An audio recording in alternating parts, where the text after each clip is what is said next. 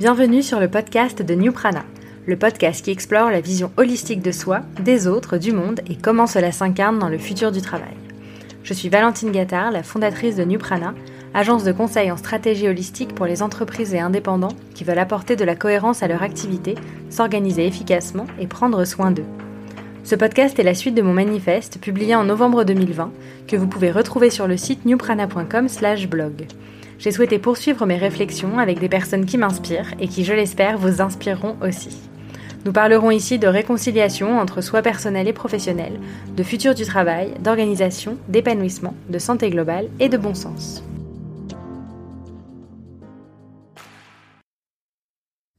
Aujourd'hui, j'ai le plaisir de recevoir Alexis Minkela, copywriter freelance, créateur du podcast Tribu Indé et désormais auteur du livre Freelance, l'aventure dont vous êtes le héros, paru le 14 janvier dernier aux éditions Erol.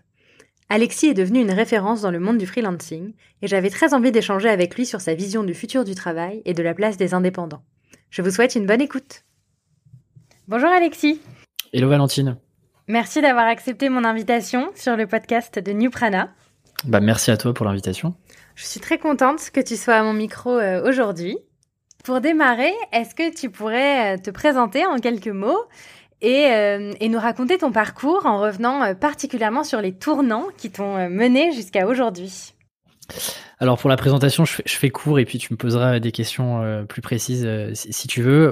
En, quelques, en quelques moments clés, moi je suis le, le créateur d'un podcast qui s'appelle Tribu Indé, euh, dont euh, l'objectif est de permettre bien à, n'importe qui, à n'importe quel indépendant de progresser dans son activité. Et pour ça, eh bien, je décortique euh, les stratégies, les clés de succès d'autres, d'autres freelances, d'autres indépendants plus expérimentés que moi. et je fais ça toutes les semaines, tous les mercredis, donc sur le podcast. Et puis maintenant, je peux le dire, je suis l'auteur d'un livre qui s'appelle Freelance, l'aventure dont vous êtes le héros, aux, aux éditions Erol. Pour Bravo. merci pour encore plus accompagner les freelances à construire leurs offres, à apprendre à vendre même quand on n'est pas euh, commercial et vendeur, et puis et puis euh, profiter de son quotidien et parce que l'épanouissement est quelque chose d'important. Euh, et puis à côté de ça, ça ça représente une bonne partie de mon temps, mais à côté je suis quand même freelance depuis depuis déjà quatre ans, dont deux ans en side project à côté de mes études, puis à côté de mon premier job. Et puis ça fait deux ans que je fais ça à temps plein. En tout cas, c'est ma source de revenus principale. Et donc je suis copywriter pour des entreprises B2B. Pour faire très simple, euh, je les accompagne sur, euh, sur tout leur contenu marketing, euh, sur des boîtes B2B, soit dans le future of work, soit sur des produits très tech. Voilà un petit peu en très rapide ce que, ce que je fais aujourd'hui et à quoi ressemble mon quotidien. Merci pour, pour cette présentation. Ça, ça me permet à nos auditeurs de savoir qui tu es dans les grandes lignes.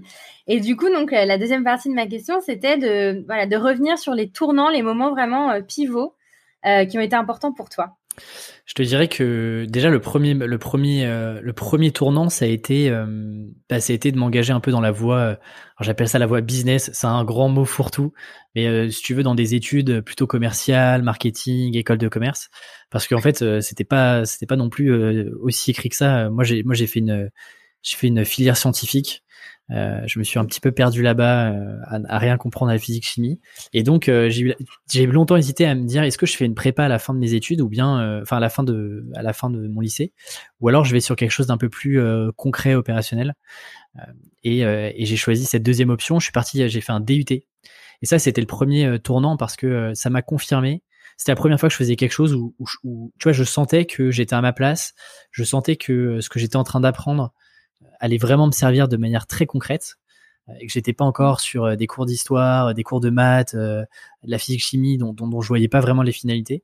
Ça, c'était le premier truc de me dire, ok, je pense que je suis potentiellement sur la bonne voie. J'ai peut-être trouvé un truc qui, si je le creuse, va pouvoir me, me faire kiffer sur sur ma vie pro. Ça, c'était le premier tournant.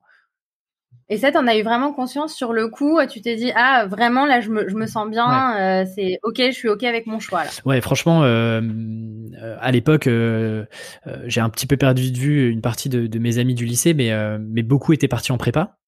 Et, et quand on, on, se retrouvait le week-end ou le soir pour discuter un peu de nos, nos études, enfin, je sentais que j'étais profondément content de raconter ce que je faisais et que j'étais vraiment, euh, voilà, j'étais, euh, si tu veux, c'était vraiment euh, boîte de Pandore pour moi, quoi. Encore plus que quand je suis parti en école de commerce où c'était un peu de redite, il y, avait pas non plus de grosses nouveautés. Là, si tu veux, tu vois, tu passes d'un de quelque chose qui est très scolaire, avec des matières que tout le monde connaît, que tes parents connaissent, que tes grands-parents ont plus ou moins connu, à quelque chose qui est là, qui, qui, qui est déjà presque spécialisé en fait. Tu vois, j'avais de la logistique, j'avais de la compta, j'avais euh, j'avais de la finance, j'avais du, du, marketing, j'avais euh, du marketing des rayons. Comment est-ce que euh, tu vois les marques se placent dans les supermarchés, des trucs qui sont très concrets que je pouvais voir. Tu vois, je pouvais me projeter dedans dans la vie quotidienne. Donc ouais, à ce moment-là, je me, je me souviens encore m'être dit.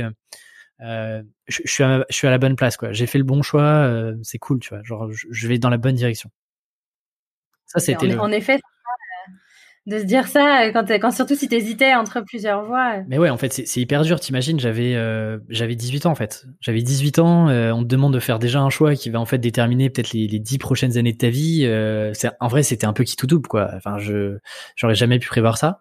Et et en fait, ça a découlé aussi de, toutes les expériences que j'ai pu avoir. Le deuxième déclic, c'est du coup une fois que je fais ce DUT là, je pars en école de commerce qui est une voie euh, assez classique. Euh, généralement, soit tu vas à la fac, soit tu vas en école.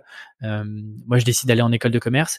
Et, et ce qui est intéressant, c'est qu'à l'époque, j'avais associé bonheur et argent. Et donc en fait, parce que j'avais associé bonheur et argent, je me suis toujours dit bon bah en fait, si je veux être heureux, il faut que je gagne beaucoup d'argent. Et donc, il faut que je trouve un moyen de gagner beaucoup d'argent. Et, et, quand tu arrives en école de commerce, tu as, plusieurs voies royales. Tu vas faire du marketing, je caricature, hein, mais tu vas faire du marketing chez L'Oréal, tu vas, tu vas faire la logistique chez euh, Danone, et puis sinon, tu, tu vas en finance euh, dans un Big Four ou, euh, ou dans un, dans un fonds d'investissement. Bon, il se trouve que j'ai choisi le conseil et l'audit dans, dans les Big Four parce que je trouvais que j'avais potentiellement la meilleure courbe de progression, le meilleur démarrage de carrière, etc. Et donc, je rentre, je fais tout en fait pendant mes études, dans mes assos, etc., pour me retrouver euh, en stage de, en année de césure, donc c'est une année entre le master 1 et le master 2 qui me permet de faire des stages, et je me retrouve à, être dans une des plus grandes tours de la défense, dans un des big four, à faire de l'audit et du conseil. Et là, si tu veux, c'est le deuxième, euh, c'est le deuxième tournant parce que, en fait, là, pour une fois, le, le plan s'écroule un peu, quoi. Le château de cartes euh, prévu avec étape 1, étape 2, étape 3, etc. Euh, là, tu vois, je, là pour le coup, je me projette plus beaucoup. je suis plus aussi mmh. enthousiaste que je l'étais à 18 ans, et, et, en fait, je remets beaucoup de choses en question, quoi. Là, je me dis, euh, ok, merde, je me suis trompé. Qu'est-ce que je fais alors que j'ai tout basé là-dessus? Euh, J'étais peut-être un peu trop confiant. C'est dès que tu es arrivé euh, là-bas, au bout de combien de temps tu t'es dit, oula, ça va pas le faire en fait? Bah, Si tu veux, il y a eu deux temps. Il y a eu le premier temps, en fait, je fais d'abord de l'audit pendant six mois. Assez rapidement, euh, si tu veux, le job avait rien d'une torture. C'était, c'était des chiffres. Bon, ok, c'était pas non plus horrible. Je faisais pas des grosses horaires non plus, mais je sens que je suis pas à ma place, quoi je sens que en fait euh, suivre un plan, suivre des process euh, qui sont toujours les mêmes, répéter la même chose toutes les semaines, en fait, je sens que je sens c'est pas pour moi. Et donc à ce moment-là, je me dis, en fait, c'est peut-être le métier. C'est peut-être le métier. Euh, tu vois, je, je questionne pas vraiment l'environnement dans lequel je suis. Euh, et je me dis, bah, c'est le métier. Et donc, en fait, je réitère sur, un, sur six prochains mois euh, où je pars dans un autre cabinet de conseil euh, sur un peu de la transfo digitale. C'était à la mode, etc. Et je vais dans, je, je travaille notamment chez un grand acteur ferroviaire français.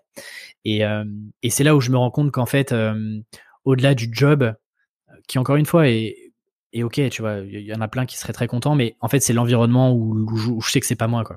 Je sais que c'est pas moi, c'est très politique, c'est tout est très lent, en tout cas de mon point de vue, euh, j'ai l'impression de pas avoir d'impact, etc. Et, euh, et c'est là en fait, tu vois, sur le démarrage de mon deuxième stage, donc en conseil, où là je me dis, euh, ok, euh, il faut, il faut, il faut, il faut, il faut que je me bouge parce que parce que là je vais pas dans la bonne direction. En gros, mes, mes collègues, ils ont 30, 35, 40 ans, des managers avec qui je m'entends très bien, mais en fait, je me dis, si je continue dans cette voie-là, c'est voilà quoi va ressembler ma vie pro, en fait, dans 10, 15 ans. Et à ce moment-là, je me dis, mais en fait, je me projette pas quoi. Je me projette pas, je me projette pas dans dans, leur quotidien, euh, dans leur dans leurs galères, dans euh, les négociations, dans euh, même les, les sujets abordés à la machine à café. En fait, je me projette pas quoi. Je me dis, bah, est-ce que j'ai vraiment envie de ça? Si je mets de côté tu vois l'enjeu, le, statut social, parce que c'est cool en fait d'être consultant. Euh, je me souviens à l'époque, en fait, il y avait assez peu d'étudiants qui étaient, euh, qui avaient réussi à avoir un big four euh, dans, dans, mon école, etc. Donc en fait, c'est cool, c'est tout le monde sait à peu près ce que c'est un consultant. T'es en costume cravate, tu vas à la défense, t'as un marqueur social, quoi. Mais si je mets ça de côté et que je m'écoute moi, en fait, je me dis que je me dis que c'est pas pour moi que je suis en train de répliquer un modèle qu'on m'a qu'on m'a qu'on m'a appris, que que j'ai vu ailleurs, mais mais je m'écoute pas vraiment à ce moment-là, en fait. Et alors, comment que, comment tu arrives à, à, aller vers le tournant suivant à ce moment-là? Dis, ok, bon, je me sens pas à ma place. Comment tu agis pour changer? Bah, en fait, là, tu as deux choix, tu vois. As, soit tu te dis, euh, ok, je suis pas à ma place, mais je vais encore continuer. Euh, et tu sais, généralement, t'entends ça, t'entends, euh, ouais, je vais encore faire ça 3-4 ans. Après, après, je vais pouvoir faire autre chose. je vais monter en compétences. bref, on se raconte les mêmes histoires. donc, soit, soit tu fais ça, soit en gros, tu te dis, ok, la situation actuelle, elle me convient pas. et quelles sont les autres possibilités, notamment que tu fais une école de commerce Quelles sont les autres voies est-ce qu'il y a d'autres parcours différents du mien euh, Comment est-ce que je peux aller explorer un petit peu ça? Et il se trouve que je tombe notamment, et, je trouve que parfois le, hasard ou le destin fait bien les choses, je tombe sur une vidéo sur YouTube qui s'appelle Les barbares attaquent le monde du conseil, une vidéo d'une heure. Et il se trouve que cette vidéo-là, euh, derrière, c'est une chaîne qui s'appelle Startup Food, et derrière cette chaîne-là, euh, c'est un acteur qui est très connu aujourd'hui dans le monde entrepreneurial qui s'appelle The Family, qui est une sorte de grande famille d'entrepreneurs, d'accélérateurs de, de start-up, on l'appelle comme on veut, mais à l'époque, on était en 2015, 2015-2016, tu vois, The Family, ça a quelques années. Euh, les startups, le monde entrepreneurial, ça commençait à devenir un peu cool. Et donc là, je me dis, tiens, ça c'est cool, ça me parle. Euh, je suis happé par cette vidéo-là. Et en fait, euh, en bon élève, tu vois, le soir et le week-end, euh, en fait, je passe mon temps à aller, à aller fouiller sur Internet, quoi aller d'un sujet à un autre. Euh, dès qu'il euh, y avait des choses, qui, des ressources qui étaient citées dans les vidéos que je regardais, hop, j'allais regarder ça. Et en fait, de fil en aiguille, tu vois, je me retrouve à, à comprendre un peu, à m'ouvrir à l'écosystème entrepreneurial. Donc, rien à voir avec euh, les grands groupes de la, défense. Et puis, je tombe sur plein de créateurs américains. Je commence à lire des bouquins, un peu de dev perso, des bouquins de business et tout sur un temps très très très très court, mais je passe vraiment tout mon temps libre là-dessus quoi.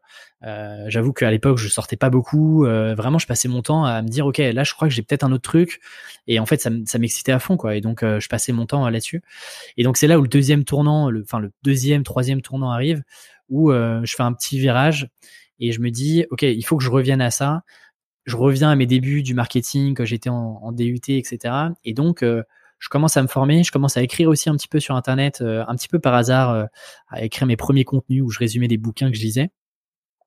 Et de fil en aiguille, je me retrouve en fait dans l'écosystème startup, en stage de fin d'études, puis en puis en salarié. Euh, et en salarié, il se trouve que j'ai bossé pour une plateforme de freelance. Donc j'ai eu accès un petit peu aux coulisses et donc j'ai, si tu veux, une formation accélérée de tout l'écosystème en général. Et puis le, dernier tournant qui est arrivé, c'est effectivement, je me retrouve salarié et, et et en fait, je retrouve d'autres frustrations. Alors, pas les mêmes que ce que j'avais lorsque j'étais en, grand groupe euh, sur des stages. Mais en fait, je, me rends compte qu'encore une fois, euh, en fait, je me force, quoi. Je me force, euh, ça me saoule. en fait, j'emmagasine un peu d'amertume sur plein de trucs et, je sens que je suis tu vois, j'ai pas un peu ma, ma force créative, elle est pas exploitée au maximum et je me sens un petit peu, si tu veux, ma, ma courbe d'accélération est pas celle que je voulais avoir lorsque je me suis lancé vraiment dans le monde professionnel. Et donc c'est là où je me dis, ok, ça fait deux ans que tu fais un peu de freelancing à côté, tu connais un peu l'écosystème euh, freelance aujourd'hui, tu as rencontré des centaines d'indépendants avant même de créer Tribu Indé. Est-ce que ce serait pas le moment de, de, de presque faire un all-in dessus et te dire, euh, ok, en fait, euh, émancipe-toi un peu des entreprises et du, du, du modèle salarié qu'on connaît tous et, et tente l'aventure tout seul, quoi. tout seul avec ton ordinateur ton cerveau et tes compétences, quoi. Est-ce que ça t'avait déjà traversé l'esprit quand tu avais commencé à découvrir toutes ces vidéos et tout euh, l'écosystème euh, startup euh, À ce moment-là, tu avais déjà quelque chose qui disait Ah, je, pense que dans pas longtemps, je vais monter mon propre projet ou être indépendant. Comment tu as, commencé à appréhender en fait cette fibre entrepreneuriale? Non, tu vois, si je suis honnête avec toi, en fait, déjà la question du freelancing, elle, arrive très très tard en fait. Moi, je me suis pas du tout lancé. en fait, si je suis vraiment transparent, c'est pas une vocation d'être freelance c'est pas du tout une vocation ou un truc tu vois enfoui ou euh, moi j'ai jamais été un entrepreneur dans l'âme tu vois. Je vendais pas des jus de des jus de fruits à la kermesse euh, moi j'étais j'étais j'étais plutôt un gars super introverti quand j'étais petit. Euh, ça commence à s'inverser progressivement mais du coup j'ai j'ai pas eu cette cette fibre entrepreneuriale là et en fait quand je découvre ce monde un peu start-up entrepreneurial etc je suis pas du tout dans l'idée de alors bien sûr je me dis un jour j'aimerais quand même bien monter une boîte créer une start-up tu vois et gagner des millions euh, parce que tu vois c'est c'est un peu le c'est un peu la tendance tu vois. Il y avait il y avait euh, il y avait tous les films sur le sur les startups notamment de social network sur Facebook et tout. Je me disais ça a l'air cool et tout les mecs sont cool ils gagnent des millions euh, c'est chouette. Donc je m'étais dit un jour potentiellement j'aimerais bien monter une boîte parce que je trouvais que le challenge était intéressant. Mais tu vois je me alors est-ce que je m'autorise pas ça? Ou en tout cas je me dis c'est pas le bon moment. Et donc en fait je pars plutôt dans l'optique de me dire en, fait à chaque fois de me dire ok pour euh, pour avoir pour être le mieux équipé euh, à, moyen terme le meilleur moyen maintenant de d'y arriver c'est de rejoindre une équipe de rejoindre une aventure plus collective et en fait de, voir de l'intérieur ce que c'est d'être dans une startup euh, notamment une startup qui est assez early stage c'est-à-dire qui a deux trois ans d'existence qui, qui cherche encore son modèle. Bref pour comprendre un peu toutes les problématiques qu'il y a euh, et donc non, en fait, tu vois, je suis plutôt dans l'optique, euh, ok, en fait, je vais rejoindre une équipe, quoi. Euh, je pense pas du tout à me lancer en freelance, encore moins tout seul. donc, ça arrivait, en fait, ça arrivait assez, assez tardivement, et notamment au moment où, en fait, j'arrive dans cette boîte-là, et, assez rapidement, je, je commence à me dire que, encore une fois, je j'ai fait un petit écart de direction quoi et que et que je suis peut-être pas à ma place donc là ouais ça commence à trotter de plus en plus d'autant plus que en fait à côté j'ai déjà validé le fait que que en fait mes, compétences ont de la valeur puisque des entreprises sont prêtes à me payer le soir et le week-end pour euh, bosser sur leur projet. Alors c'était des c'était pas des grosses missions, mais ça me permettait déjà de valider, de prendre confiance aussi sur mes capacités à vendre des choses de, moi-même. Euh, et donc tu vois, c'est sur vraiment l'année 2018 euh, quoi, où, où, beaucoup de choses se sont accélérées, où je commence beaucoup à me poser de questions sur le fait d'y aller seul en fait, de me dire ok, mais en fait c'est peut-être le moment d'y aller maintenant. Si je le fais pas maintenant, peut-être que je le ferai jamais. Donc voilà un petit peu comment euh, les, quelques gros tournants. Donc là, tu vois, je te dirais, je suis, je suis allé au plan de carrière numéro, numéro 3, quoi, finalement. Et alors, du coup, mais alors, le, le dernier tournant, quand même, c'est de, de t'être vraiment lancé et d'avoir lancé euh, Tribu 1D et, euh, et du coup, d'avoir été contacté pour écrire un, livre sur le freelancing. Comment tu as vécu, du coup, cette, bah, cette dernière qui est encore toute récente, qui est encore euh, ce tournant qui est encore chaud. Comment euh, comment il est arrivé? Tu vois, j'ai parfois du mal à, à, prendre du recul sur tout ça. En fait, tout s'est passé extrêmement vite. Euh, Tribu 1D, je l'ai lancé en mars 2019, euh, plutôt fin mars, début avril 2019. J'ai pas les dates exactes, mais mais en fait, il s'est passé deux ans, un peu moins de deux ans entre le podcast. la communauté Tribu 1D et puis effectivement ce livre-là, je te dirais que ouais, en fait, si on regarde aujourd'hui, on a l'impression que tout est hyper naturel, que tout était hyper calculé, euh, que c'était fluide, que en fait euh, la machine elle roulait depuis le début. La réalité, c'est que euh, euh, je sais pas quand est-ce que tu as découvert Tribu mais au démarrage, il y avait que le podcast. Il y avait exclusivement que ça. Il y avait pas de newsletter, il y avait pas un, groupe WhatsApp, il y avait pas, il y avait rien du tout quoi. Il y avait juste mm. le podcast que j'ai fait pendant 6, 7, 8 mois, vraiment focalisé exclusivement là-dessus, avant de me dire ok, comment je, je peux le développer? Est-ce que je peux rajouter des briques? Et c'est à ce moment-là en fait concours d'opportunités aussi. Hein. Il y a eu un facteur chance et opportunité qui arrivait par là, où euh, effectivement Erol, euh, une belle maison d'édition en France, euh, m'a contacté. Ça faisait longtemps qu'il voulait écrire un bouquin sur le freelancing, et, c'est comme ça qu'on a commencé à discuter. Et 2020 effectivement a été une année. une année de une grosse année pour d'écriture sur sur ce livre-là pour pour enfin le sortir c'est quasiment 12 mois de travail en fait pour sortir un livre un livre sur le freelancing et alors, du coup, tu as, beaucoup parlé euh, du fait de, d'être senti à ta place, puis plus, puis heureux.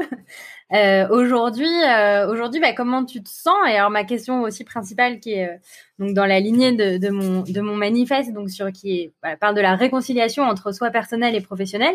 Est-ce que aujourd'hui, tu te sens réconcilié entre ton soi personnel et professionnel? Si je te réponds à l'instant présent maintenant, euh, je, te, je, te, dirais que je suis complètement aligné avec euh, avec euh, avec mon un peu mon moi intérieur, mon ma, ma vision mm. personnelle du travail, même ma vision personnelle de mon environnement. Je te dirais que je suis complètement aligné et là je me sens vraiment à la bonne place. Peut-être que dans 5-10 ans, je te dirais que en fait je, je, serai dans une autre position, dans un autre environnement, dans un autre, un autre écosystème. C'est aussi l'avantage d'être d'être indépendant, d'avoir des projets aussi personnels ça te mène un nombre d'opportunités à, long terme qui est, qui est phénoménal et que et à mon avis que on n'est pas capable aujourd'hui d'anticiper tu vois. Moi euh, en fait euh, mon costume cravate et, et mon job à la défense c'était il y a il y a, il y a moins de 10 ans il y a il y a 5 6 ans tu vois. Mmh. c'est c'est fou de se dire tout ce qui s'est passé tous les changements qu'il y a eu dans ma dans ma vie pro et perso sur 6 ans. Donc aujourd'hui je te dirais que je suis complètement aligné avec avec euh, avec euh, mon, mes envies euh, perso, pro, et et puis je, je, je, kiffe à fond mon quotidien, même si même si je travaille beaucoup et sûrement plus que lorsque j'étais salarié. j'ai jamais pris autant de plaisir et j'ai l'impression de travailler enfin pour moi, quoi.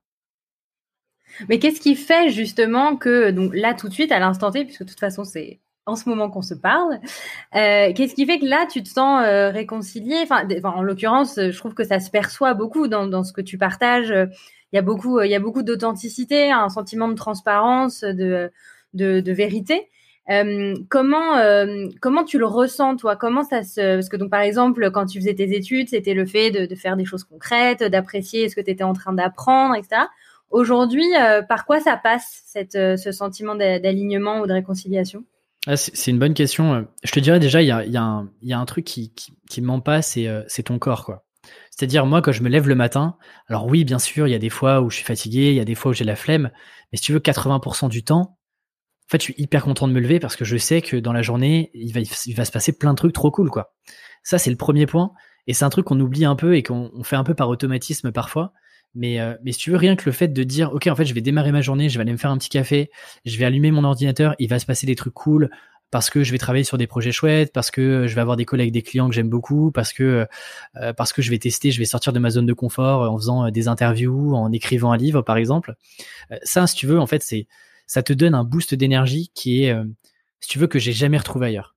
Et rien que ça, déjà, en fait, ça te permet de te dire, OK, en fait, tes journées, euh, parce que je me dis, tu vois, euh, on a un début, on a une fin, c'est comme ça, on a, on a tous plus ou moins le, le même, le même niveau de temps si tout se passe bien.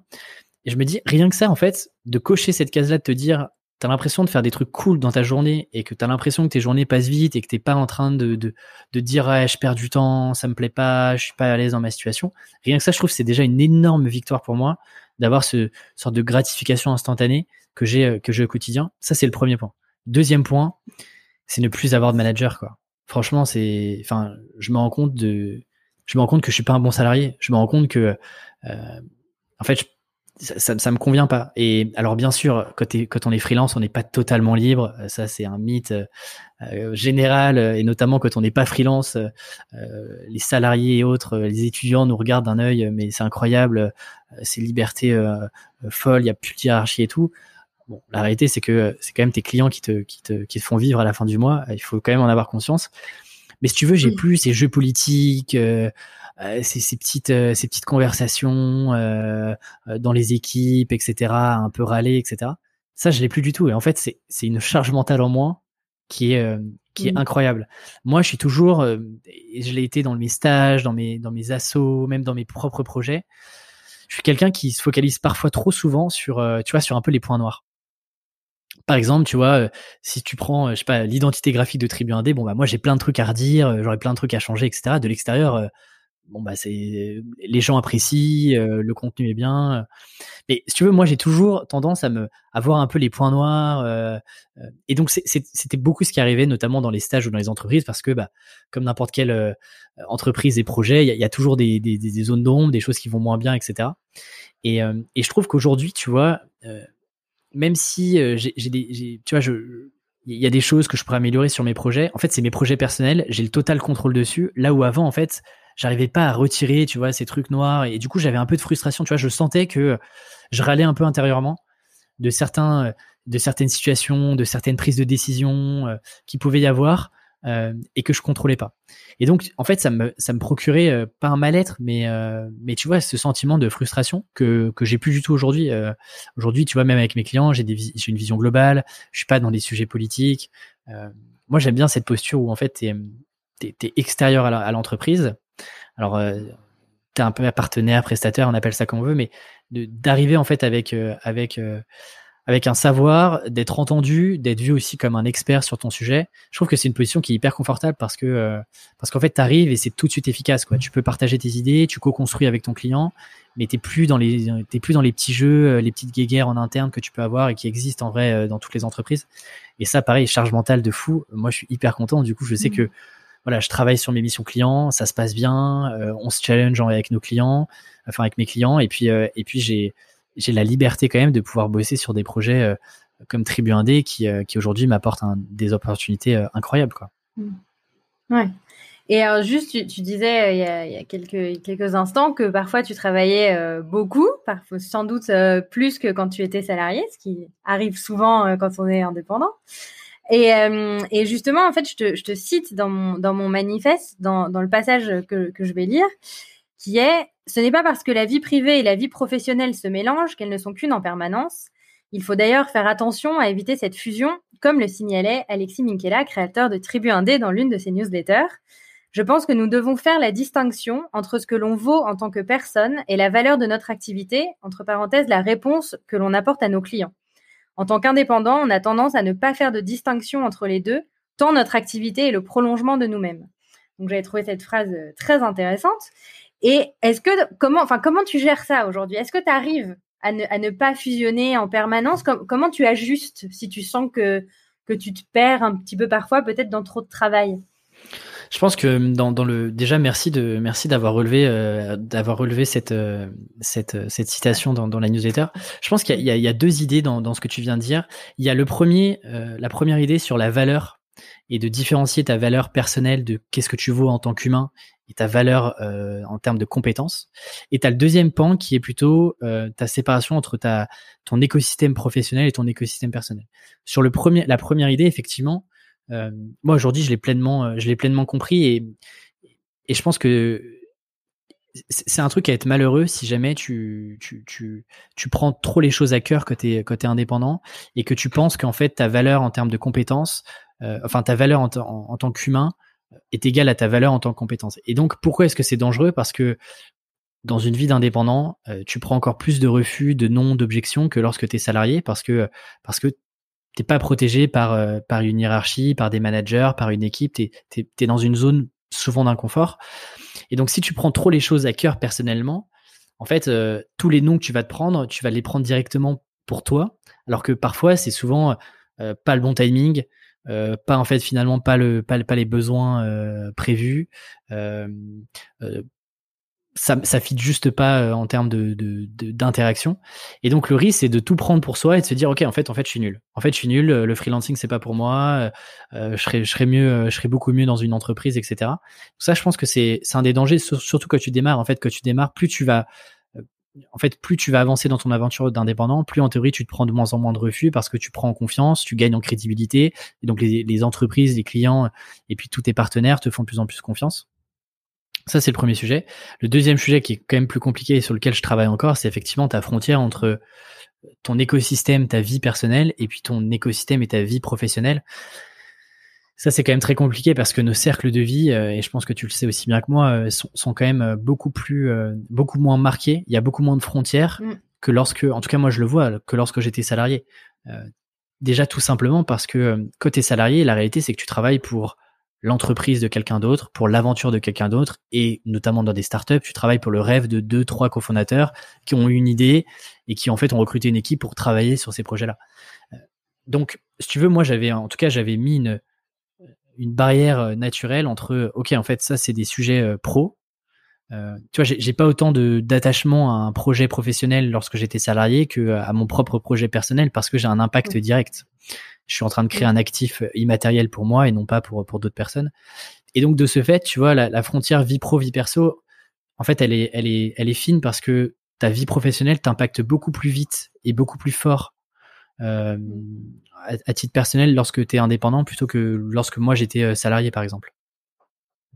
Et tu arrives aujourd'hui du coup à te dire euh, bon peut-être à ce moment-là je, je devrais prendre plus soin de moi, à t'obliger en fait à, déconnecter un peu, à remettre les choses dans, dans des cases un peu un peu distinctes?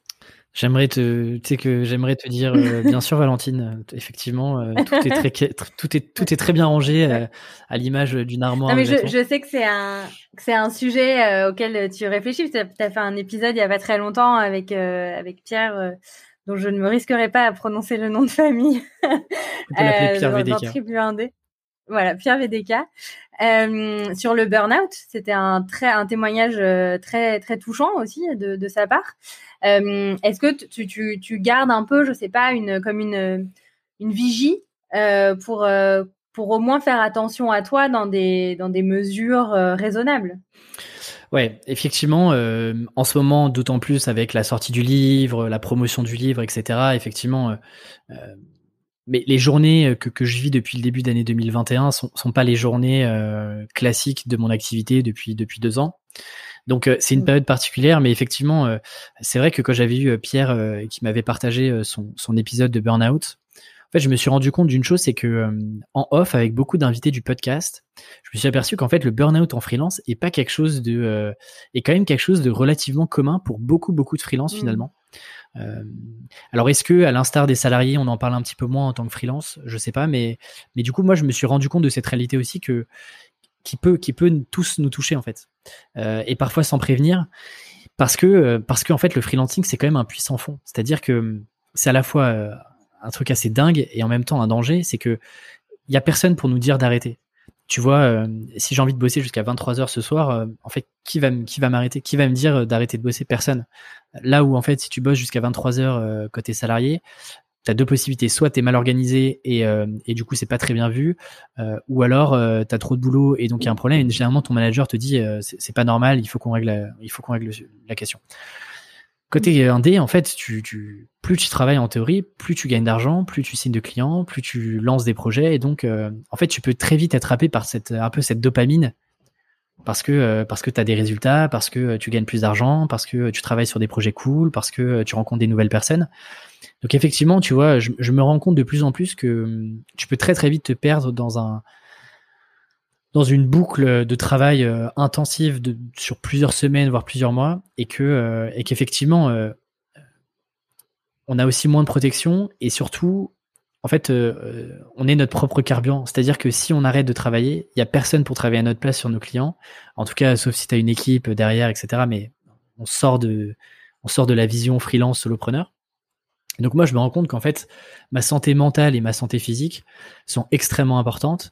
Et c'est d'ailleurs une des, intentions que je mets sur 2021, c'est de, de prendre beaucoup plus de temps euh, pour moi, pour euh, complètement déconnecter, faire complètement autre chose.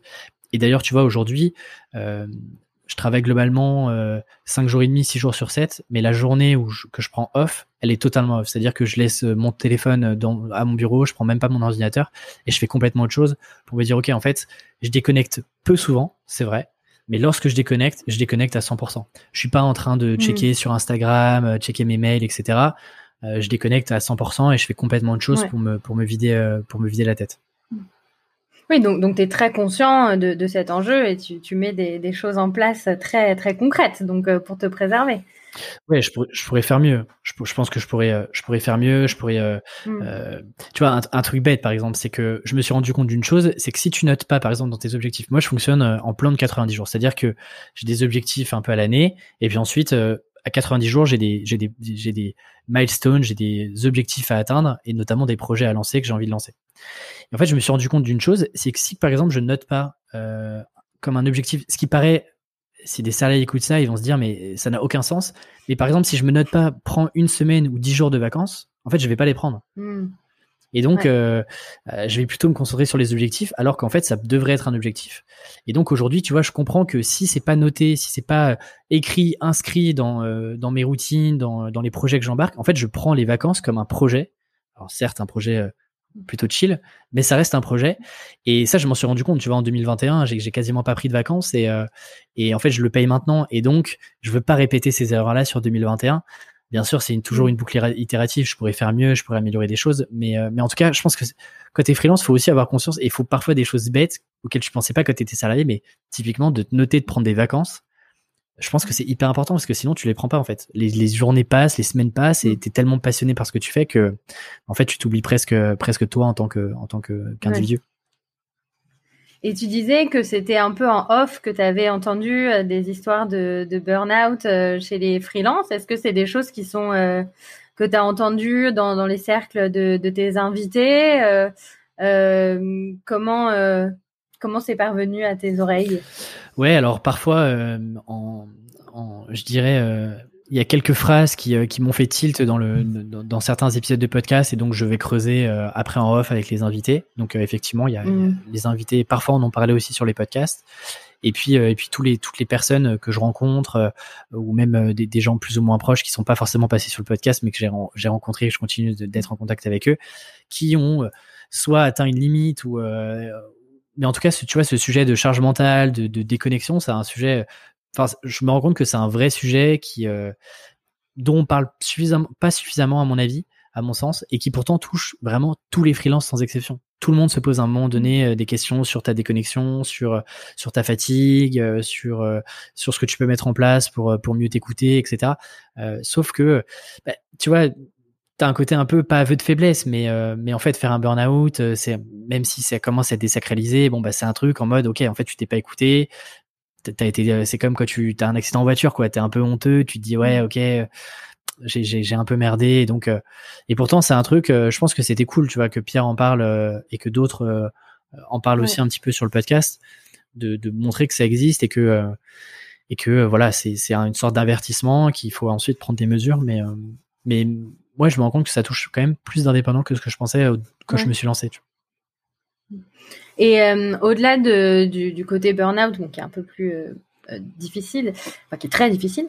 Euh, pour revenir du, du, côté de la, de la réconciliation et le fait d'être, euh, d'être, euh, alors du coup peut-être trop en fusion qui mène au, au burn-out, mais si on remonte un peu en amont, est-ce que par rapport à, à tous les freelances que tu as interviewés, ou même à ceux que tu as, rencontrés, mais tu as, un œil particulier, j'imagine, sur ceux que tu as interviewés. Est-ce que tu as, senti qu'il y avait cette réconciliation chez eux? Est-ce que c'est un trait commun qu'on peut voir euh, dans les discussions euh, que, que tu as eues avec eux de cette absence de tension intérieure qui peut y avoir quand on travaille parfois euh, pour une entreprise ou pour quelqu'un dont on partage pas les valeurs? Alors, moi, je te dirais que oui, complètement. Est-ce que après le podcast n'est pas, est-ce que j'ai pas un biais du survivant avec ce podcast-là? C'est-à-dire que généralement, alors ça va arriver. Ça, c'est une, une, petite info en bonus complètement inédite. Mais par exemple, je vais avoir des, je vais avoir un freelance qui était freelance et qui est redevenu salarié. Mais généralement, ah, c'est intéressant ça. généralement, les, les, les, invités que j'ai sont des, sont des personnes qui sont tellement épanouies dans leur, dans leur métier, dans leur quotidien, qu'ils mm. euh, sont prêts à le partager et, à nous partager un peu, à moi et puis à tous les auditeurs, ce qui se passe globalement dans leur Oui, je, je, comprends du coup le, le biais possible. Donc tu vois, c'est une sorte de petit biais du survivant. Donc effectivement, euh, je, je, montre que, que, que des gens qui sont euh, pleinement épanouis. Euh, après, tu vois, c'est pas parce que tu es aligné avec avec avec tes envies perso et pro que il y a, y a d'autres points de tension qui sont arrivés. Tu vois.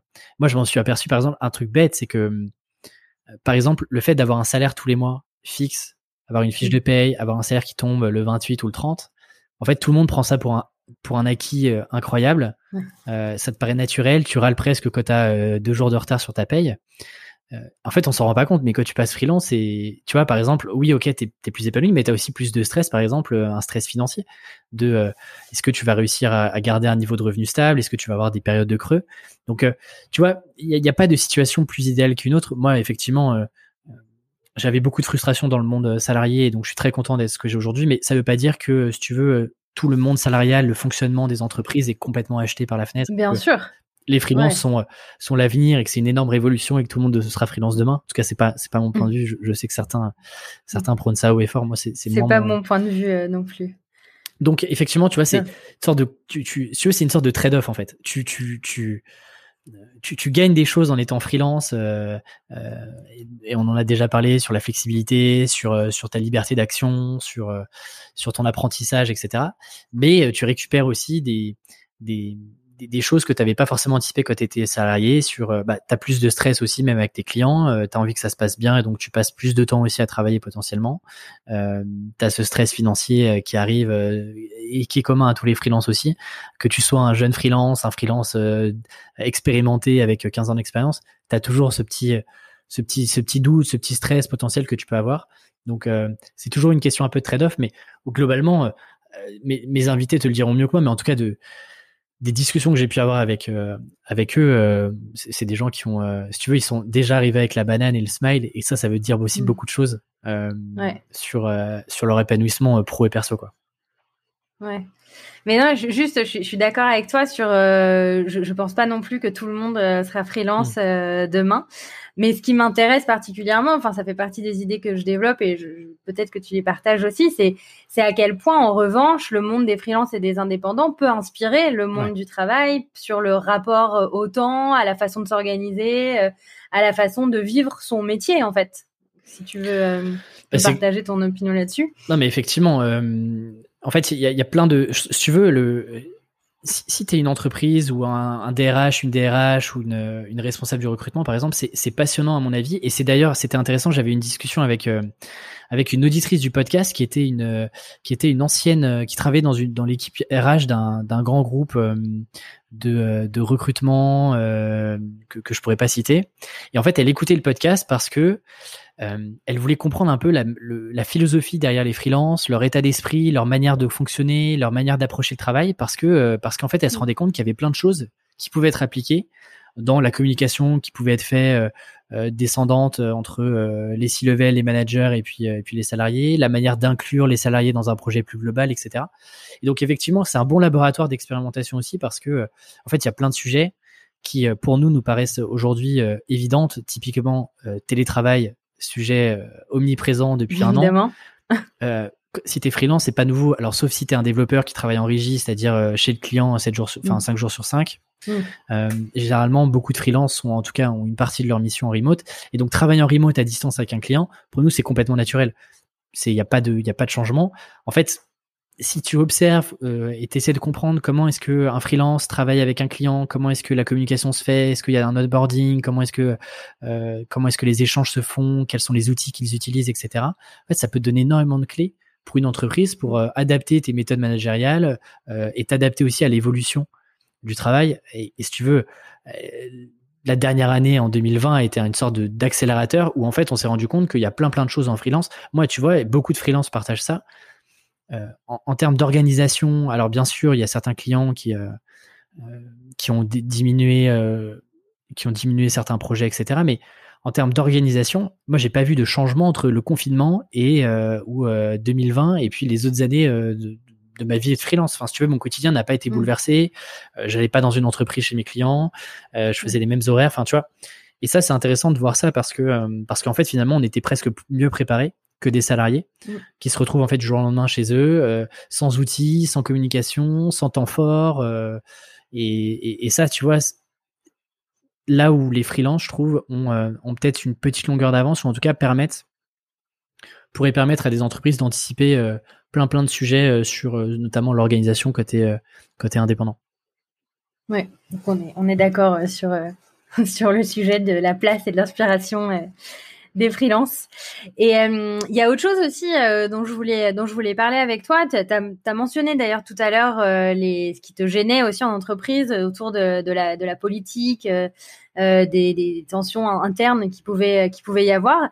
Moi, j'ai vraiment l'impression d'avoir, enfin, j'ai pas l'impression, c'est j'ai relevé dans, les cercles d'indépendants dont je fais partie une très grande bienveillance que j'imagine être le résultat justement de d'absence de bataille politique, euh, de reconnaissance de salaire, de tout ce qu'on peut imaginer euh, en entreprise. Et, euh, je voulais savoir si toi, tu avais observé ça aussi dans, les communautés dont tu fais partie, sachant que il y a une communauté dont on fait partie bah, tous les deux, qui est celle du mode d'emploi que tu as lancé avec Rémi Rivas. Et, et, je voulais savoir quel regard tu portais sur cette communauté-là précisément aussi. Alors du coup, tu as, deux questions sur ta première, sur le fait qu'effectivement, euh, est-ce que les freelances euh, sont, sont, mieux, sont, sont, sont plus bienveillants, euh, que d'autres personnes? Je te dirais que hum, je ne sais pas si on peut faire une, une généralité là-dessus. En tout cas, effectivement, moi, ce que je vois, c'est que quelles que soient les communautés de freelance dans lesquelles je suis, je sens pas, tu vois, ce sujet de concurrence qu'il peut y avoir même sur des métiers similaires. Et ça, c'est un truc mm. assez dingue en fait, parce que ce qui est assez fou en freelance, c'est que si tu veux, parfois on, idéalise, on se dit en fait c'est c'est pas pour nous, c'est pas notre portée, c'est très compliqué. En fait, tu te rends compte que même sur des missions euh, similaires, sur des compétences similaires, tu peux tu peux en fait travailler avec des freelances qui ont les mêmes compétences que toi, sans que vous soyez concurrents. Euh, parce que tu vois, moi typiquement, euh, je travaille avec moins de 20 clients par an. 20 clients à l'échelle de la France en francophonie, enfin c'est, je veux dire, il y a de la place pour pour pour plein de freelances. Donc je me dis que les, les freelances les plus matures, ont compris ça et donc sont, sont beaucoup plus à même de plutôt créer des relations stratégiques, des relations de partenariat, euh, de, co-construction d'offres, etc. Euh, parce qu'en en fait, on se rend compte qu'il y a de la place pour tout le monde et que mieux vaut être en petit groupe, mieux vaut chasser en meute que chasser en solitaire. et en fait, si tu veux, il y a pas de donc ouais je pense que tu as, ce côté transparent. En tout cas moi c'est comme ça que que je le vois dans les communautés dans lesquelles je suis. Et effectivement tu prends l'exemple du mode d'emploi qui est qui a commencé d'ailleurs avec avec Rémi Rivas donc un, des premiers un des premiers invités du podcast.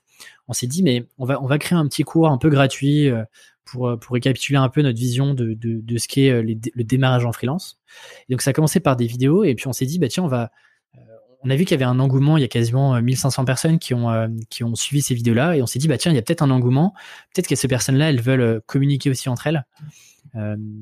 et plutôt que d'avoir une communication descendante, c'est-à-dire nous qui créons du contenu pour d'autres freelances, et puis ascendante, c'est-à-dire des freelances qui nous envoyaient des mails, qui nous envoyaient des messages un petit peu individualisés, on s'est dit, bah, est-ce que en fait, c'est toutes les personnes qui, ont suivi ce mini-cours sont peut-être dans le même état d'esprit, ont peut-être des choses à, s'apporter entre elles, et donc on a créé ce mode, ce, j'allais dire ce mode d'emploi, ce WhatsApp qui s'appelle le mode mmh. d'emploi, dans lequel il y a, je sais pas, mais quasiment 250 freelances, et en fait il y a une transparence, et les gens posent des questions, se livrent vachement, et donnent plein plein de tips.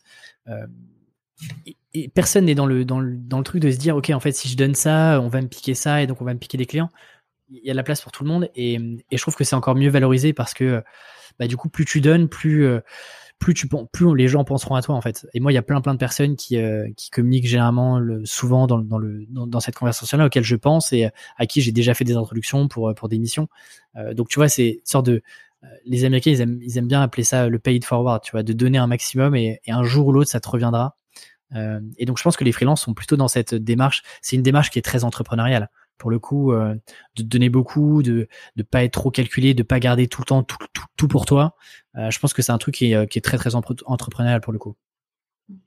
Tu, tu avais imaginé que ça pourrait prendre cette ampleur au moment où vous avez décidé de réunir tout le monde sur le groupe? Alors, comme, comme toujours, quand je, quand je lance des projets avec Rémi, Rémi est toujours plus confiant que moi. Rémi est un naturel optimiste. Euh, moi, je me suis dit, déjà sur le, le mini-cours, je m'étais dit, si on a 400, euh, 500 personnes, euh, franchement, c'est cool, tu vois. C'est-à-dire qu'il y a 400 personnes qui sont intéressées par ces mini-cours-là. Rémi a dit, t'inquiète pas, il y en aura beaucoup plus. Bon, résultat, on tombe à, on tombe à 1500 sans faire beaucoup, beaucoup de communication, même aujourd'hui. Mm. Et alors, ce groupe WhatsApp, moi, j'étais, pour être honnête, au début, j'ai beaucoup hésité. J'ai dit à Rémi, mais est-ce que tu penses que, que c'est le bon, c'est le bon médium de communication? Euh, est-ce qu'on va pas embêter les gens, etc. Ça va nous demander du temps de d'animer ce groupe-là. Et en fait, euh, ce qui est assez génial, c'est que on a pris une position dès le démarrage de si on n'est pas des gourous avec Rémi, on n'est pas des mecs. Euh, mm. en tout cas, c'est pas le rôle qu'on a envie d'avoir. Il y en a d'autres qui le font sûrement très bien. moi, je suis juste une sorte de, de passeur d'informations, d'explorateur. J'aime pas me mettre. Tu vois, je, fais, on fait partie de la même de la même team et, et et donc moi, je voulais absolument qu'il y ait ça. Et donc dès le démarrage, en fait, on s'est mis assez vite en retrait sur ce groupe WhatsApp là. Et les conversations se sont faites assez naturellement par euh, quelques moteurs qui ont en fait euh, créé une sorte de capital confiance dans ce groupe là. Et donc les gens, au fur et à mesure, euh, se sont dit ok, en fait, c'est cool, on peut partager, personne ne juge personne, on se file des tips, on calcule rien, c'est cool. Et donc en fait, c'est devenu presque une sorte de machine à café où où je sais que certains, tu vois, hop, ils ont une petite pause à l'heure de à l'heure de midi, tac, ils vont répondre à deux trois messages et puis en fait euh, ils partent et ils reviennent euh, dans deux trois jours, etc. Donc ouais, on s'attendait pas à ça. Aujourd'hui, c'est un groupe qui euh, qui, si tu veux, s'auto-alimente tout seul. Nous, avec Rémi, sauf quand on est tagué ou quand, quand mm. je suis pertinent sur le sujet, je réponds. Mais, mais aujourd'hui, c'est, je dirais qu'on est, on n'est pas les plus actifs de, de notre propre communauté, tu vois. Ouais. Mm. Et c'est, c'est vrai que c'est assez fascinant d'avoir vu en effet, comme tu dis, oui, les, premières personnes euh, prendre, euh, installer oui, ce capital confiance, je trouve que c'est un bon, euh, un bon terme, et, de voir se créer en effet, mais c'est fascinant de d'absence de, compétition et de, et de concurrence et de la pure entraide. C'est c'est assez fascinant.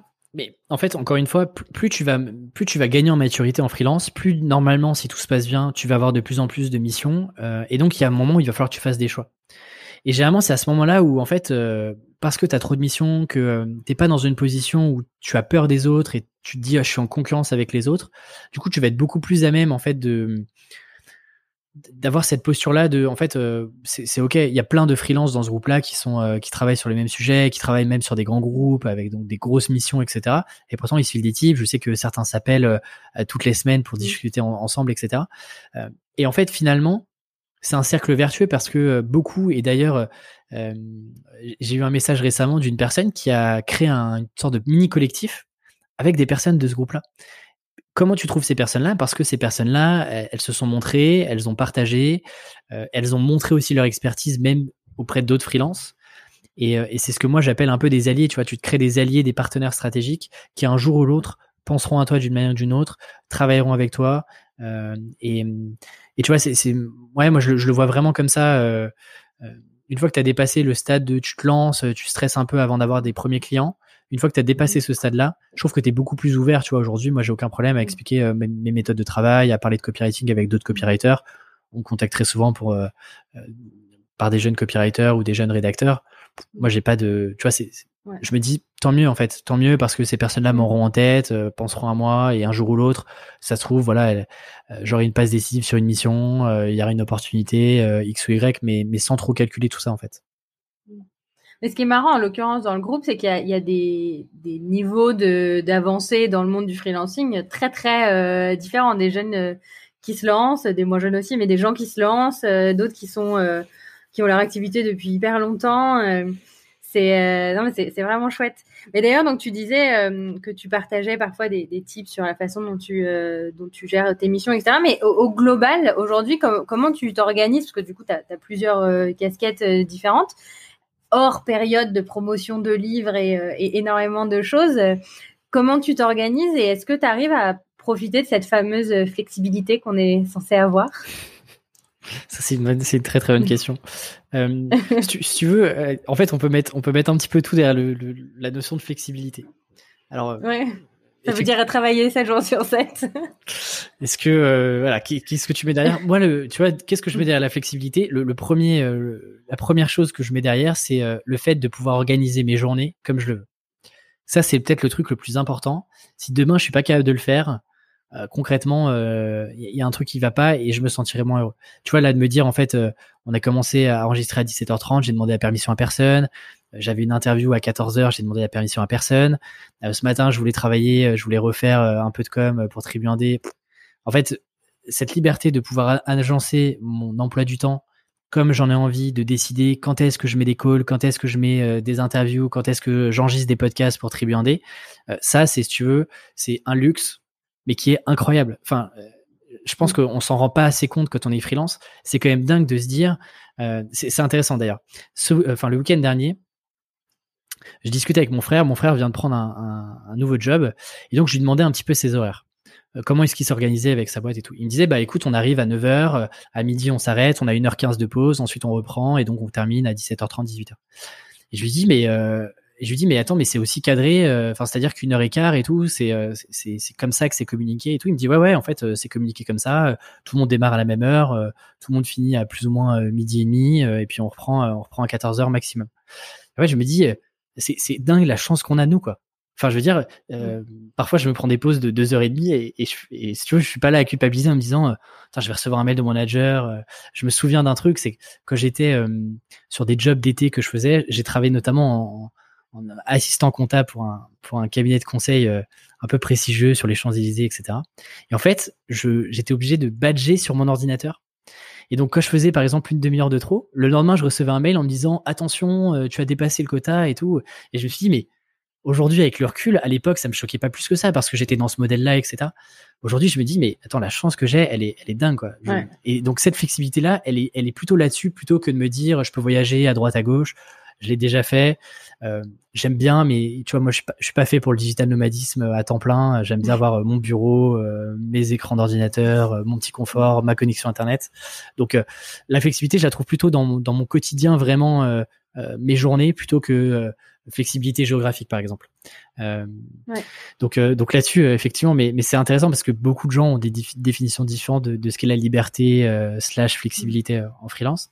Et, et, mes journées, pour, pour répondre à ta deuxième question, jusqu'à jusqu'à jusqu'à fin 2000, 2020, je passais à peu près 50, enfin avec le livre, je passais à peu près 60% de mon temps sur Tribu 1D, 40% sur sur mes clients. Euh, et, euh, et aujourd'hui, tu vois, là, sur 2021, j'ai plutôt envie de passer 80% sur Tribu 1D pour être sur un projet euh, peut-être plus entrepreneurial, et 20% avec mes clients parce que parce que en fait j'aime j'aime trop être freelance, j'adore accompagner mes clients, j'adore discuter avec eux, euh, les challenger, qui me challenge, euh, négocier des propositions commerciales. Enfin bref, j'adore être freelance, donc j'ai toujours envie de garder ça, mais j'ai envie de donner un peu plus de place à Tribu 1D, essayer de, le, de voir où est-ce que je peux le mener, et de le porter un peu plus loin, tout en gardant la partie freelancing. Et voilà un peu comment est réparti mon temps aujourd'hui. Et après, c'est, je fonctionne souvent en bloc de temps, tu vois je me dis plutôt euh, plutôt que de, passer d'une d'une tâche à une autre toutes les heures avec euh, euh tu as toujours une, ce qu'on appelle un peu une attention résiduelle, c'est-à-dire euh, tu passes toujours un petit peu de temps à repenser à ta tâche d'avant quand tu te mets sur une nouvelle tâche et donc tu généralement tu vois une sorte de gros quart d'heure 20 minutes pour te remettre vraiment pleinement concentré sur une nouvelle tâche. Donc ce que je fais c'est que moi je fonctionne en blocs de temps, soit des blocs de 2 3 4 heures euh, soit des demi-journées, donc 4 heures. Euh, et donc c'est soit du client, soit c'est du tribu 1D, soit c'est de l'admin, soit c'est du marketing. Mais du coup, je fonctionne comme ça. Et, euh, et toutes mes semaines, je les, je, les, je les prépare généralement le week-end, le dimanche que c'est un peu plus calme. Je prépare un peu la semaine qui arrive. En, remettant un peu les gros blocs de temps et les, les gros moments de, de, ma semaine pour me permettre d'avancer sans me dire, tu vois, sans être un peu à courir après les tâches, être dans le speed, être dans le rush, avoir des tout doux longs comme le bras, improvisés du jour au lendemain. Quoi. Et, tu as dit que tu n'étais pas trop attiré par la flexibilité géographique dans le sens du digital nomadisme. Mais il me semble que tu as quand même profité d'une forme de flexibilité géographique, car euh, si je ne me trompe pas, tu as quitté Paris euh, récemment. Effectivement. Et euh, effectivement. Et je voulais savoir qu'est-ce qui avait motivé ce, ce choix. Effectivement, j'ai fait comme beaucoup de Parisiens à mon avis. j'ai profité de l'entre-deux confinements pour pour m'échapper. et je suis effectivement à Rennes. Je suis revenu à Rennes là où j'ai fait mes études. pourquoi est-ce que j'ai fait ce choix-là? Tout simplement parce que, euh, en fait, la réalité, c'est que avant même le confinement, je me rendais compte que je profitais pas tant que ça, pardon, des avantages que pouvait avoir Paris. Euh, tu vois, en gros, euh, moi, la journée, je bosse. Quand on regarde mon emploi du temps, c'est un emploi du temps qui est pas aussi cadré qu'un salarié, mais qui recalque un peu les modèles salariés. C'est-à-dire, je travaille le matin, je travaille l'après-midi, je déjeune comme tout le monde. tu vois, je, je veux dire, là-dessus, il n'y a, pas de grosse différence. Mais du coup, tu vois, si tu veux, la semaine, je profitais pas tant que ça, et, euh, j'y trouvais moins d'intérêt que lorsque, euh, tu vois, je suis arrivé dans l'entrepreneuriat, que euh, j'avais besoin de me faire un réseau, de rencontrer de nouvelles personnes, etc. J'ai ressenti moins ce besoin-là d'être vraiment à Paris, de profiter des événements, etc. Lorsque lorsque j'étais encore à Paris, et, et je me suis dit, j'ai envie d'avoir aussi un, en fait, le fait d'être en, en province, en tout cas à Rennes, c'est un peu un sas de décompression en fait, c'est un microcosme, l'écosystème parisien entrepreneurial, freelancing, etc. C'est un microcosme où tout le monde plus ou moins se connaît. Enfin, tu connais un peu les, grandes personnes. En tout cas, côté startup qui sont mes clients, euh, tu fais vite le tour. Enfin, tu, peux cartographier avec 200, 300 personnes euh, les personnes qui, euh, sont dans, ce, dans, dans ces sujets-là. Et là, le fait d'être à Rennes, ça me permet de, créer une sorte de barrière, un peu un sas aussi de décompression. Euh, j'ai la chance d'avoir des amis qui sont aussi à Rennes, donc je me suis recréé ça. Et l'avantage, c'est que le cadre de vie, il est quand même, euh, il est quand même bien différent de Paris. Euh, euh, j'ai un plus grand appartement, j'ai une pièce dédiée à mon bureau, j'ai j'ai un cadre de vie qui est beaucoup plus calme.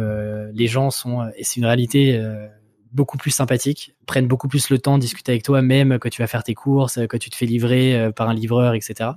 Et, euh, et puis moi, j'aime beaucoup Rennes. Je trouve que c'est une ville qui est extrêmement dynamique. Il y a plein d'opportunités aussi. Et moi, je voulais aussi me relancer un challenge de, me recréer une sorte de petit écosystème euh, pro freelance à Rennes. et donc, c'était aussi un petit challenge perso de, de de, de, revenir là-dessus. Donc, et en plus avec le confinement, ça me donne raison puisque malheureusement à Paris tout est fermé d'ailleurs partout en France mais euh, mais encore plus à Paris donc mm. tu vois je mm. si tu veux le coût de la vie euh, financier euh, en termes d'énergie transport etc versus ce que j'y retrouvais tu vois je, pour le coup je m'y retrouvais pas et je trouvais que la balance était déséquilibrée c'est pour ça que avec ma copine on a on a décidé de de, de revenir s'installer s'installer à Rennes donc tu es content de, de ce choix écoute pour l'instant je suis extrêmement content ce qui me permet en plus de, de repartir, tu vois, j'aimerais bien repartir un petit peu en 2021 sur un mois euh, de temps en temps. Euh, c'est un, un, bon camp de base, je trouve, euh, Rennes. Et puis encore une fois, hein, là j'ai fait beaucoup d'allers-retours sur Paris, c'est une heure et demie. Je trouve que, euh, enfin, j'y vois en tout cas pour l'instant que des avantages, quoi. Je peux même faire les allers-retours dans la journée, c'est assez cool, ouais. Mmh. Et pour pour conclure cette passionnante discussion. qu'est-ce qui, qu'est-ce que tu voudrais dire sur ce qui t'épanouit le, plus aujourd'hui dans tes projets? Ah, C'est une question pas simple. Je te dirais, moi, moi, il y a un truc et, encore une fois, je, le conscientise vraiment aujourd'hui, c'est que j'ai vraiment l'impression pour le coup de contribuer à ma propre carrière professionnelle, à, mon propre développement aussi personnel. Et j'ai l'impression que tu vois, chaque chaque heure que je passe sur mes projets perso, euh, que ce soit sur Tribu 1D, sur le livre, sur la promo, sur mes clients, j'ai profondément l'impression, les sentiments de rajouter une brique à cette maison, à cet écosystème que je me crée euh, d'Alexis Minkela. Et ça, c'est un truc euh, où tu vois, je, suis hyper excité de me dire, ok, dans dix ans, qu'est-ce que ça sera quoi? Dans dix ans, euh, que donneront tous les ce que j'appelle les, les, actifs immatériels que je suis en train de créer aujourd'hui? Qu'est-ce que ça va donner dans dix ans? Quand je vois ce qui s'est passé sur les, les cinq dernières années. Et ça, c'est le truc qui est terriblement excitant pour moi. Et c'est pour ça qu'en fait, tu vois, je continue à, à bosser, à tester des nouveaux projets, à avoir des nouvelles idées, à rencontrer de nouvelles personnes, parce qu'en fait, je me nourris de ça. Et c'est une sorte de, de un peu d'adrénaline permanente de me dire euh, euh, là je comprends je, tu vois je construis réellement mon propre château quoi. Je construis vraiment mon propre édifice et c'est complètement matérialisé parce que euh, parce qu'encore une fois j'ai le total contrôle sur ce que je fais. Et ça c'est le truc le plus important euh, ça c'est un des trucs les plus importants pour moi. Et, et je me rends compte aujourd'hui tu vois. Je me rends compte en en ayant vu les, les, deux facettes en ayant eu différentes expériences dans différentes boîtes des niveaux de maturité différentes.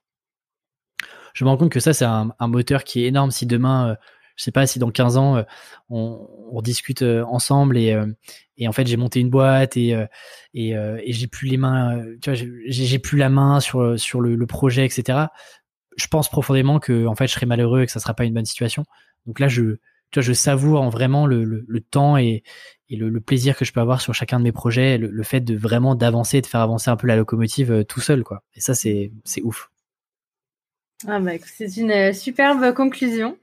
Eh ben, merci beaucoup, euh, Alexis. J'étais ravie de, de, discuter avec toi.